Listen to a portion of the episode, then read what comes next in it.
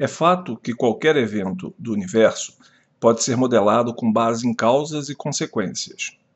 A implicação para uma determinada consequência pode envolver como causa desde poucos elementos participantes até o universo inteiro. E qualquer cadeia causa-efeito pode ser destrinchada no sentido inverso até se chegar à origem primordial, o Big Bang para os cosmólogos ou o primeiro dia da criação divina para a Igreja. Mas um universo puramente causal não daria margem ao acaso. Isto porque a palavra acaso, oriunda do latim a, não, caso, causa, vai de encontro ao determinismo. Não se conceberia a ocorrência de um evento no universo que não fosse causado por um outro, pertencente a este mesmo universo. O aleatório neste modelo não teria espaço. Pense mais ou menos o seguinte: quando você joga um dado numa mesa, a face que cairá voltada para cima não é de todo imprevisível. Se pudéssemos avaliar todas as variáveis envolvidas no lançamento de um dado, desde a direção e velocidade de cada molécula de ar naquele instante até a lisura da superfície da mesa, será plenamente possível prever o seu resultado. O problema, entretanto, é que estas variáveis são tão numerosas que podem ser infinitas.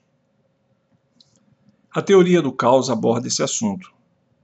Ela sugere que todo evento ocorrido num determinado momento seja uma função ou consequência de eventos ocorridos no instante anterior. Determinadas ocorrências que, quando vistas aos nossos olhos de compreensão limitada, se parecem com um cenário desordenado, teriam padrões de ordem bem definidos.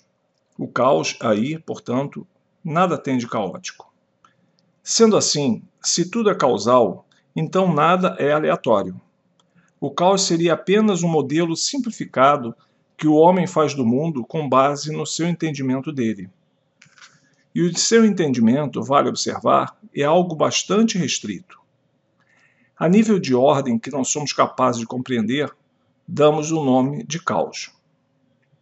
Pois então, que a física clássica, na essência a qual conhecemos, não se fundamentaria em eventos randômicos, mas sim em relações concretas e bem definidas entre seus eventos. Se considerarmos que as outras ciências naturais estão direta ou indiretamente sustentadas na física, então o acaso não existiria para nenhuma delas. A menos, é claro, para a física quântica. Aí já é uma outra novela, muito mais polêmica ainda.